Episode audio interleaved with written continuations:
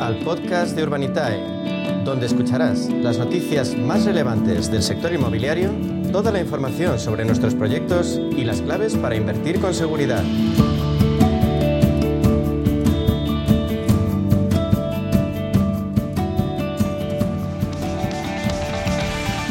Del sector inmobiliario, ya saben, como alternativa de inversión al alcance de todos. ¿Por qué? Porque existe el crowdfunding inmobiliario que nos hace posibles ahondar en grandes proyectos que están fuera de nuestro alcance como personas particulares. Lo hacemos con la referencia total y absoluta en este ámbito, con los líderes del crowdfunding inmobiliario en nuestro país a mucha distancia, con Urbanitae, y en concreto con su director de cliente institucional, con José María Gómez Acebo. José María, bienvenido, buenas tardes.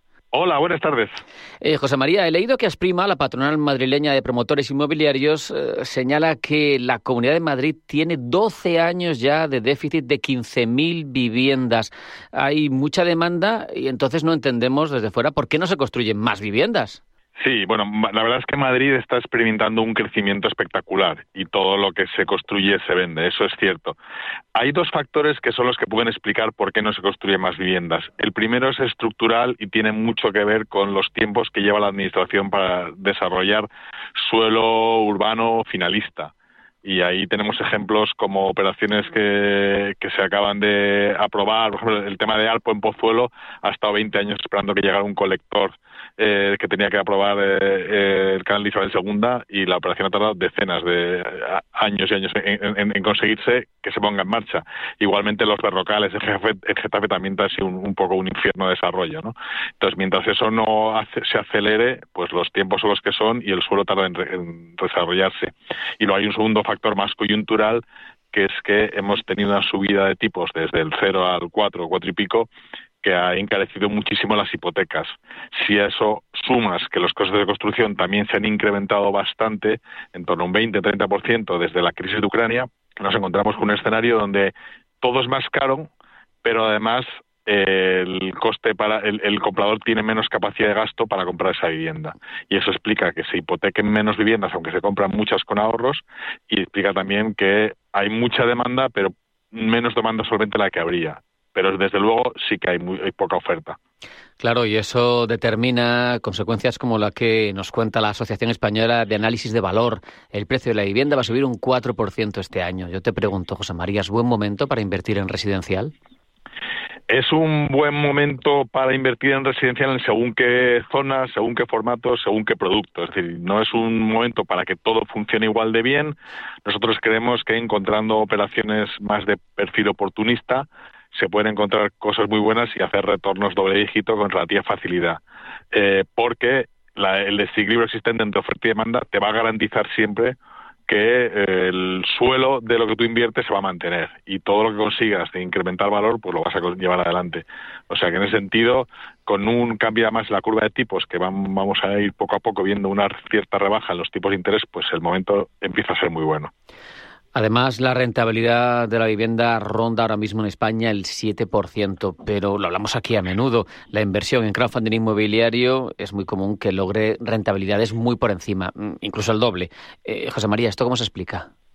Bueno, tiene mucho que ver con el tipología de inversión que hacemos. el comprar una vivienda, alquilar y vender es algo que está al alcance de todo el mundo, que todo el mundo hace y está acostumbrado, pero que tiene sus problemas. Tienes un inquilino que te tiene que pagar, tienes que tienes momentos en que el inquilino se va y tienes que buscar nuevos inquilinos, aceptar el piso, invertir en capex, ocuparte, mientras en el fondo inmobiliario es una operación muy sencilla donde tú pones capital y hay gente, en este caso nuestro equipo de Urbanitae, que hace un seguimiento intenso de la operación, que la ha analizado, que la ha seleccionado que la ha estructurado y que permite a cualquier inversor desde 500 euros participar y ahí nuestros retornos son retornos más oportunistas porque es entrar, desarrollar y salir y buscamos, ya te digo, retornos por encima del doble dígito. Si vamos como, como capital a riesgo, es decir, asumimos riesgo construcción y riesgo demanda, aunque estén muy analizados, muy controlados, pero asumiendo ese riesgo estaríamos en retornos de en torno al 15, 20% anual a plazos de 2-3 años en, deuda estaríamos en torno a 10 o 12%. Qué bueno.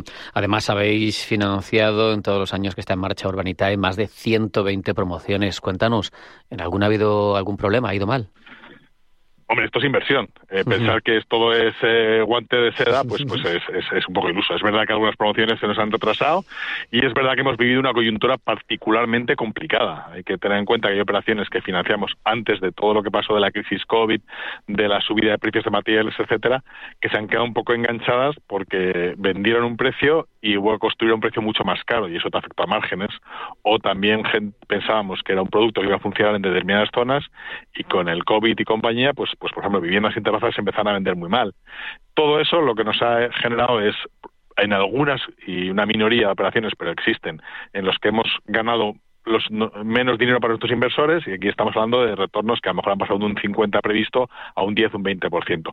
Lo que sí que eh, podemos eh, decir con total satisfacción es que ninguna operación ha perdido dinero, en ninguna. Qué bueno, qué bueno, eso también es una tranquilidad. Eh, por otro lado, José María, en la mayor parte de los proyectos de inversión tienen base en el mercado residencial. ¿Es compatible esa especialización a la vez con ser diverso, con diversificarse? Bueno, en, realidad la, idea de nuestra es que efectivamente diversificando en diferentes eh, eh, activos, eh, zonas, eh, podemos conseguir esa diversificación que tú hablas, porque el fondo del mercado residencial es un mercado muy resistente, muy amplio, no es algo que ha subidas y bajadas salvo en momentos como fue en 2008, donde aquello se desató un, un aluvión de, de, construcción y ahí sí que estabas más expuesto. Pero ahora, como hemos comentado antes, construyéndose menos de lo que se demanda, pues tienes un suelo de valoración muy bueno. Entonces yo creo que sí que es compatible esa especialización con la diversificación, lo que sí que aconsejamos es no enamorarse solo de un proyecto, sino poner los, los huevos en varias cestas, en varios proyectos de los nuestros, y algunos irán un poco mejor de lo previsto, otros puede que vayan un poquito peor, pero en general todos darán retornos atractivos, y eso es lo que estamos buscando cada día. Cuando uno invierte tiene que tener en cuenta varias cosas. Tú mencionabas, por ejemplo, antes que ya nos gustaría, pero la inversión eh, no existe el riesgo cero, por ejemplo, es evidente, ¿no? Eh, también hay que recordar que si inviertes en Urbanitae, esa inversión no es líquida, vamos, lo que quiere decir que no se puede retirar hasta que no termine, hasta que no se complete el proyecto. Eh, háblanos del plazo medio de un proyecto. Sí, eh, efectivamente, es lo que tú dices. Los, los plazos son los que son y para una promoción, por ejemplo, de equity, pues típicamente necesitamos dos, tres meses para estructurar y conseguir la licencia y la financiación bancaria, construir 18 o 24 meses y entregar otros 3 4 meses más, con lo cual menos de 28 o 30 meses una promoción de las que hacemos partiendo de, un terreno sin construir, pues es lo que tarda, ¿no? Eh, y no se puede acelerar. Y en realidad no hay mercado secundario. CNV nos pide, por favor, que no lo, hagamos así para evitar temas de información privilegiada y, por tanto, hay que asumir que hay que esperar a que la operación se liquide. Pero los plazos, insisto, no deben de moverse mucho más, mucho más allá de dos tres años por operación, salvo que haya un problema en un proyecto que se retrase. Pero típicamente, como muy tarde, a los tres años la operación ya se ha liquidado. Oye, ¿y cuándo anunciáis el próximo proyecto? Que, que es una plataforma súper activa, así que seguro que tenéis algo en cartera. Sí, tenemos muchas cosas en cartera. Yo creo que esta semana anunciaremos uno o dos seguro. Tenemos una operación en Cádiz francamente interesante, el centro de Cádiz, una promoción que los números son eh, estupendos y ya los, los verán los inversores cuando lo hagan. Y es una rehabilitación de un edificio ya existente en Cádiz para vivienda, que tiene ya preventas, que tiene muy trabajado el proyecto y que puede funcionar muy bien. También estamos haciendo muchas operaciones de deuda, sobre todo en el entorno de Costa del Sol donde hay una demanda desatada por parte de comprador internacional y donde estamos financiando a promotores que tienen el suelo en propiedad y nosotros les ayudamos simplemente a financiar la construcción, porque el banco ahí en esas operaciones no entra porque no hay un comprador final, es un riesgo muy binario para el banco. En cambio, nosotros pensamos que si le prestamos con un valor de préstamo que representa el 60-70% como mucho del valor de la vivienda, pues tenemos muy bien cubierto el repago de nuestra deuda. Qué bueno.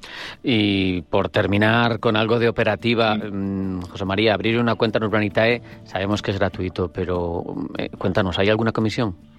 Pues eh, es, abrir una cuenta es muy sencillo, simplemente hay que un, con correo electrónico y una copia del DNI y ya estás eh, admitido y te, y te abren un wallet a tu nombre y luego los inversores de Urbanitae no pagan ninguna comisión, ninguna toda la comisión que se paga en los proyectos de capital está incluido como gasto del proyecto y en los proyectos de deuda se le paga al, se le cobra al promotor. Por tanto, cuando hablamos de rentabilidades, son rentabilidades netas para el inversor después de todas las netas de gastos y comisiones.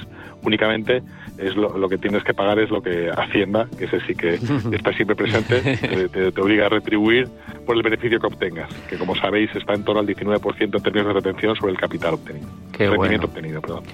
Como siempre, es un placer hablar contigo, José María Gómez Acebo, director de cliente institucional de Urbanitae. Muchas gracias, un abrazo y hasta la próxima. Gracias a vosotros y hasta otra.